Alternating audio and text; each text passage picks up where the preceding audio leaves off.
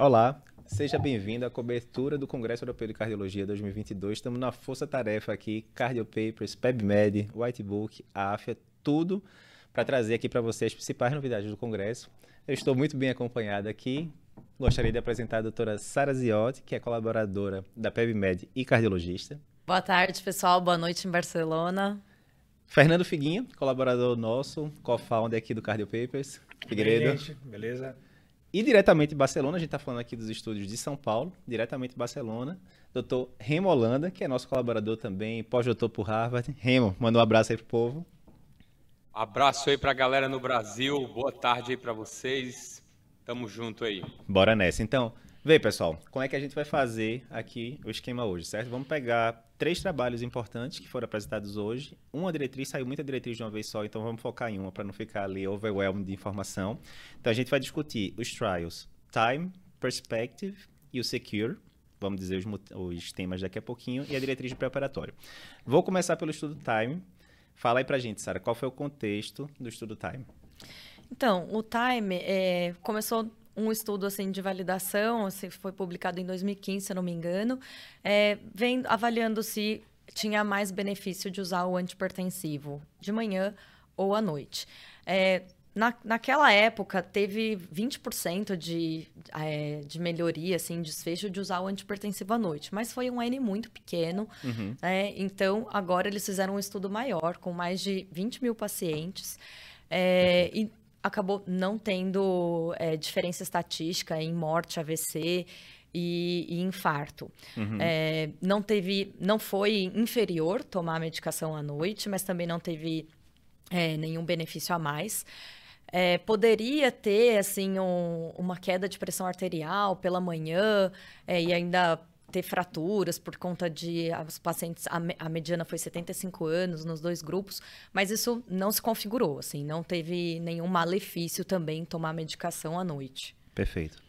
Remo, quando uns anos atrás, né, você escreveu o resumo do Trial IGIA lá na, no nosso site, que lá no Cardio Papers que mostrava uma redução True, too good to be true, né? Era 40 e poucos por cento de redução de eventos, você administrando a medicação à noite. Quem quiser saber direitinho quais eram os vieses desse estudo, você comentou bem pormenorizado lá no trial, né? Lá no Cardio Papers.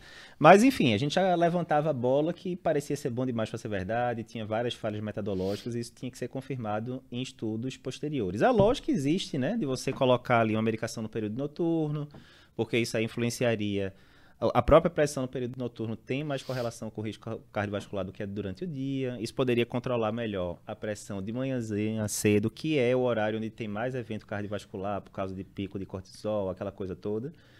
Mas estudo negativo. Apesar de ser estudo negativo, Remo, serviu para alguma coisa na prática?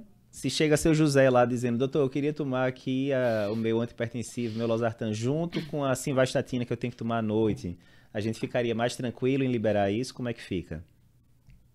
É, então, Lapa, eu, eu queria chamar alguns pontos para esse estudo. Primeiro, é que você tocou num ponto que foi legal. Quando surgiu o estudo é, IGIA, houve um grande hype, né, uma grande é, êxtase das pessoas, saiu em várias mídias dizendo que era para tomar remédio à noite. E o Cardio Papers teve o cuidado de não entrar nessa êxtase, né? Enfim, a gente analisou o estudo com calma e viu, peraí, que tem falhas metodológicas, então vamos aguardar segundo estudos subsequentes para confirmar isso. E aí o estudo subsequente veio e não confirmou. Uhum. Ou seja, aquela história de tomar o remédio à noite e reduzir eventos seria, seria muito bom, eu não estou aqui querendo torcer contra, seria ótimo, porque o próprio comentarista hoje falou que uma estratégia facílima, né, custo-efetiva, uhum. seria essa, né? Você não teria que aumentar custo de nada, mas não deu, né? Isso não é o segredo para você controlar desfecho em pacientes hipertensos. Eu acho que a primeira resposta desse estudo é que ele coloca um ponto final nessa dúvida, na minha opinião. Eu acho uhum. que não é por aí o, o, a estratégia para reduzir eventos. Temos que pensar em outras coisas. Segundo, ele foi um estudo muito interessante pelo modo como ele foi feito, um estudo 100% que a gente chama de centralizado, ou seja, eles recrutavam as pessoas pela internet. Então, uhum. isso no modo como os estudos randomizados vão ser feitos no futuro, isso aí é, é um aprendizado enorme. Acho que as, os investigadores desse estudo estão de parabéns. E o, o recado clínico que eu daria para o pessoal era o seguinte: olha, seu paciente tem que tomar o remédio, independente uhum. da hora. Aí a hora você negocia com ele. Eu, particularmente, gosto muito, eu pessoalmente, e, os, e também falo meus pacientes, de tentar linkar a hora da tomada de um remédio com algum fato marcante na vida. Um fato marcante que todo mundo tem se chama acordar ou tomar café da manhã. Que a pessoa nunca vai deixar de acordar nem de tomar café da manhã, provavelmente. Então eu gosto de linkar o horário dos remédios com esse horário de manhã cedo. Agora, tem paciente também que me fala que prefere tomar à noite. Então, como o estudo mostra que tanto faz, tanto fez, você que escolhe. Sim. Essa é a lição que eu acho que tem. Boa, boa. Segundo trabalho de hoje, então, né, Figueiredo? É, a gente sabe que sacubitril valsartana começou a ser muito usado depois do Paradigm, paciente com IC fração de ação reduzida, preservada, uhum. a gente tem o Paragon, que foi ali na trava, Sim. enfim. Em IC fração de ação reduzida está lá nas diretrizes todas, o paciente não respondeu à terapia tripla de acordo com a diretriz brasileira. Você consideraria ali gliflozina e ou sacubitril uhum. E existia uma suspeita ali distante que talvez pudesse complicar a medicação sacubitril/valsartana, é, principalmente por causa do sacubitril, poderia complicar em termos neurológicos os pacientes. Uhum. Então, por que isso poderia acontecer e o que é que o estudo que foi apresentado hoje no Congresso mostrou? Então, o estudo Perspective mostrou exatamente isso. É, a, a sacubitril é uma droga, é um inibidor de neprisilina, que a gente já sabe os efeitos benéficos no coração. A preocupação é que ele poderia diminuir também a degradação de proteínas beta-amiloides, uhum. que tem um potencial neurotóxico. Então, poderia ter um risco de piora cognitiva, de demência no futuro. Então, com o resultado do Paradigm, a gente começou a usar bastante a comitrivalsartana, mas a gente não tinha essa resposta de forma clara. Uhum. Então, era uma preocupação é, ter essa resposta para saber se a gente podia usar por 5, 10 anos com o nosso paciente com IC. Uhum. Então, o estudo testou exatamente isso. Foram pacientes com IC, fração de acima de 40%, acima de 60 anos, com os outros perfis, né, caso funcional 2 a 4, é, NT para BNP aumentado, uhum. e comparou sacubitril valsartana contra valsartana. O que, que eles fizeram para comparar? No início, eles fizeram uma avaliação de função cognitiva com score e um PET scan para avaliar depósito de proteína amiloide e foi seguindo. O desfecho primário e secundário foi o resultado disso em três anos. Uhum. Então, com três anos, eles reavaliaram a função cognitiva e o resultado foi negativo. Então, ótimo, é, dá, nos dá segurança né, para usar sacubitril valsartana. Eles mostraram que não houve diferença usar sacubitril valsartana em termos de pior de função cognitiva. Do desfecho secundário, que era do PET scan, eles viram também que não teve diferença, na verdade teve até uma tendência à melhora do uso do sacubitril valsartana é, do resultado da imagem de PET scan. Então, ele, é um estudo negativo que foi bom, assim, é um negativo que mostrou uhum. que trouxe segurança, então que a gente pode continuar utilizando sacubitril valsartana nas indicações que a gente está habituado. Né? Não mudou indicações, mas nos deu a segurança. Lembrando que no dia 10 de setembro a gente vai ter o Cardio Papers Experience e na mesa onde a gente vai estar discutindo as diretrizes novas, a gente vai levar essa batata quente aí para é. os autores da diretriz no sentido de paciente com insecação reduzida não melhorou com terapia tripla, a gente deveria priorizar primeiro a gliflozina, que tem vários trabalhos já positivos, uhum. ou a, o sacubitril valsartana, que é basicamente o paradigm. Mas isso aí, quem tiver ao vivo lá vai, vai ver a resposta dos experts, né? Exatamente. Raymond, alguma coisa para falar então sobre o, o Perspective? Não. Não, achei o estudo belíssimo, muito, muito bem desenhado. Eu só queria chamar a atenção para um detalhe: esse é um estudo que fez da maneira correta a avaliação de segurança, porque quando você quer excluir um malefício, você faz o chamado estudo de não inferioridade, certo? Uhum. Então, o estudo não inferioridade é para mostrar que, em termos de eventos adversos cognitivos, é igual o sacubitril valsartana ou valsartana. E aí, para fazer isso, você tem que fazer um desenho chamado não inferioridade. E aí a gente comenta muito isso nas nossas lives, clube de revista, e também lá no nosso curso Medicina Baseada em Evidência, para quem tiver interesse eu detalho lá como que isso é feito. Mas esse foi um detalhe muito importante, que foi um cuidado especial que esses investigadores tiveram e que tornou o estudo mais bonito ainda e mais robusto do que é, qualquer outra evidência que a gente tinha. E é como você falou, né, Figuinha? É, agora Sim. deu uma segurança, né? Eu não tinha medo disso antes, mas agora eu vou ter menos ainda, né? Então, Ficou mais corajoso, então. É. Fiquei mais corajoso com o sacudo valsartano. É. é, só lembrar que é, os pacientes que, com doença cerebrovascular estabelecida e com demência de Alzheimer não foram é, incluídos nesse estudo. Sim. Então, cuidado para usar a medicação ainda. Esse problema, né? Perfeito. Um terceiro trial, né, minha gente, que a gente separou aqui hoje foi o trial Secure, que eu não vou nem dar aqui, já, é, levantar a bola não, já vou chamar aqui a doutora Isabela Bud, que é cardiologista e colaboradora da PebMed, para comentar esse estudo. Então, pessoal, hoje é, aqui na cobertura do congresso a gente acompanhou alguns trials, entre ele o Secure, é, que foi um estudo de prevenção secundária em pacientes com infarto, né? Um estudo bastante interessante que testou o uso de polipílula então, uma combinação de três medicações em um único comprimido, comparado ao uso das medicações separadamente. Né? É, foram randomizados aí dos 2.500 pacientes, tá? É, todos tinham um infarto prévio, mais de 65 anos e pelo menos mais um fator de risco. A aderência do, dos pacientes foi um pouquinho diferente é, entre os grupos, né? Os pacientes com uso da polipílula tiveram uma aderência um pouco melhor do que os pacientes que faziam uso das medicações separadas. Isso a gente já sabia de estudos prévios, né? E Uh, o dado interessante foi que houve uma redução bastante importante do desfecho primário, que era composto de morte cardiovascular, infarto, AVC e uh, revascularização de urgência.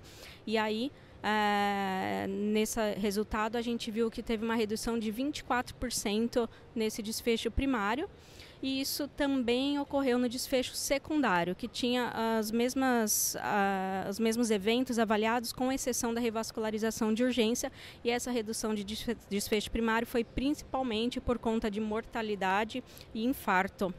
É, então, é uma estratégia aí que futuramente pode vir a ser muito útil para a gente utilizar nos nossos pacientes com infarto, que geralmente são é, mal aderentes, né?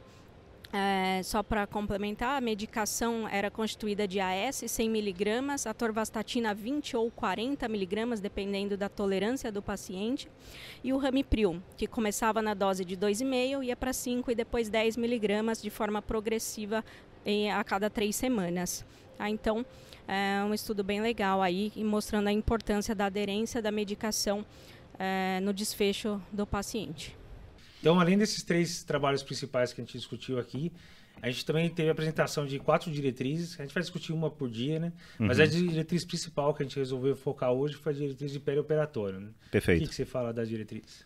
Figueiredo, vê, o, a diretriz de pré-operatório. Eh, primeiro, a gente tem que lembrar que a diretriz de pré-operatório, a última europeia, era ali de 2014. E a gente tem que lembrar também que no passado já teve muita confusão da diretriz de pré-operatório é, europeia, porque um dos autores era o Don Podemans, que teve Sim. todas aquelas confusões lá dos estudos de Chris. Então, teve uma época, eu lembro que a gente tava ou na residência, saindo da residência, Sim, e era basicamente beta-bloco para todo mundo, pela diretriz, era bem agressivo. Depois, né, isso foi tirado, enfim. Mas era uma diretriz muito antiga, 2014, né, oito hum. anos. Saiu agora em 2022, não tem, se a gente for comparar com as diretrizes brasileiras, né? E o pessoal que escreve, a doutora Daniela Calderari, inclusive, que é colaboradora da gente, que é uma das autoras da diretriz, tá super atual a diretriz brasileira. Tem é, uma atualização dessa diretriz de uns 4, 5 meses atrás, muito boa sobre o antiplaquetário. Uhum. Então não tem tanta novidade, não. Tem algumas coisinhas, né? Por exemplo, scores de risco. A diretriz brasileira fala de uns 3, lá ela fala de 5, e aí tem alguns scores diferentes, mas também não coloca preferência de nenhum sobre o outro. É, tem uma questão que eu vou, pe é, vou pedir a opinião de Remo daqui a pouco. Ele fala que paciente que está usando inibidor de SGLT2, vulgo gliflosinas, DAPA, EMPA e assim por diante, deveria parar a medicação três dias antes de cirurgias eletivas por causa do risco de cetacidose euglicêmica. Segura aí, Remo, calma, não, não precisa comentar não, daqui a pouco você comenta. Tem outras coisas também que são divergentes em relação à diretriz brasileira, por exemplo, a diretriz brasileira diz antipertensivo mantenha no dia, óbvio, a não ser que o paciente esteja hipotência, alguma coisa do tipo. E lá ele fala, inibidor de ECA, BRA, que você pode considerar tirar no dia da cirurgia para evitar hipotensão. Então, assim, óbvio, né, como qualquer diretriz, uhum. tem as suas divergências em relação às diretrizes atuais da SBC mas vendo da ótica dos europeus, como a diretriz antiga era muito antiga, realmente mudou bastante coisa. A gente vai fazer live depois só com, com esse assunto, enfim. Perfeito. Mas, Gemo, sobre essa questão da glifosina, que eu sei que você quer comentar. O FDA já recomenda isso atualmente, né? De parar ali uns três dias antes por causa do risco de cetoacidose euglicêmica, que é uma das complicações clássicas, né? Das, das glifosinas. E de fato o paciente vai entrar em jejum, aquela coisa toda ali, né? Do, durante a cirurgia, teoricamente poderia aumentar alguma coisa. Enfim, qual é a tua visão sobre esse tema? É, a primeira pergunta que eu tenho é de onde é que esses caras tiraram essa evidência, que eu não vi, né? Gostaria de saber Na verdade, também. Pois é, eu, assim, Existe um risco, claro, você tem que tomar sempre cuidado né, com esses efeitos colaterais, mas nós fizemos um estudo recente, quem quiser está publicado no Lancet Diabetes Endocrinology, chamado DARE-19, que os pacientes eram randomizados simplesmente para DAPA ou placebo com Covid. Ou seja, Covid é aquela situação que a pessoa está infectada, desidratada, né, tudo de ruim e que poderia aumentar o risco de cetoacidose. Houve cetoacidose? Houve. Dois casos em 600 pacientes, os dois foram casos leves que reverteram após a suspensão do medicamento. E a lição que a gente aprendeu desse estudo é que é o seguinte, que você não precisa ter medo de dar SGLT2 em paciente agudo, desde que você faça um monitoramento cuidadoso. Uh, por exemplo, dosando bicarbonato diariamente. O que é que eu faria? Eu, eu, eu acho que essa história dos três dias é too much. Eu acho que um dia de suspensão, se o paciente for o, o motivo da, do uso da DAPA ou da EMPA for diabetes mellitus. Agora, se for insuficiência cardíaca, e eu não sei se eu suspenderia, porque tem um risco de descompensar a insuficiência cardíaca. Uhum. Isso é, é, é, algo que as pessoas não lembram. Ele, a própria diretriz se contradiz em si mesma. Porque ela fala que não é para suspender IECA no paciente com IC, sim, sim. mas manda suspender inibidor de SGLT2. Mas peraí, inibidor de SGLT2 também é para IC. Uhum. Então, se você não suspende IECA com medo de descompensação, eu acho que para ser coerente não dava para suspender inibidor de SGLT2 se tiver insuficiência cardíaca. Uhum. Agora, a diretriz a gente sabe que boa parte, aliás, Lapa, das diretrizes não são baseadas em evidências sólidas, é tudo em Isso. achismo. Isso. E eu acho que agora eles me deram uma excelente ideia para um trial. Agora Boa. eu Boa. Para a gente ver se, se, tem que suspender mesmo ou não. Aí a gente dá a resposta de verdade. Perfeito. Mas para mim isso é por achismo dos caras. Boa, boa. Bem, é isso, pessoal. Obviamente a gente teve vários, mais uma vez, foram outras três diretrizes que foram liberadas aí na madrugada aqui do Brasil, né? E que a gente já está cobrindo também, já tem resumo de cardiologia, né, Figueiredo, lá na, no Instagram da gente. A gente vai cobrir as próximas diretrizes nos próximos dias. Tiveram vários outros trabalhos também, né, Vai falar aí, inclusive do Emperor Pool, etc. A gente vai gravar vídeo, é, vídeos individuais sobre isso. Mas para o primeiro dia, eu acho que também resumido, né? Lembrando que o congresso começou hoje na sexta, mas ainda tem sábado, domingo e segunda. A pancada grande ainda vem aí pela frente, né, Rimo? Os, os trabalhos que o pessoal está mais, é, mais esperando vir, né? O Declare, o Invictus estão chegando aí em breve. E a gente vai estar tá cobrindo tudo e fazendo sempre esse wrap-up final é, no final de cada dia. Fechado? Então é isso, pessoal. Com isso a gente faz aqui esse resumo, encerra o resumo do primeiro dia. Muita coisa boa vindo pelo Congresso. E fica atento. Sábado e domingo serão os dois grandes dias que tem muita coisa boa aí que a gente está querendo ver os resultados e que podem, de fato, alterar os guidelines. Acompanhe aqui com a gente. Se você está vendo aqui pelo YouTube, se está escutando pelo podcast, não esquece de curtir e compartilhar com os amigos. Até amanhã.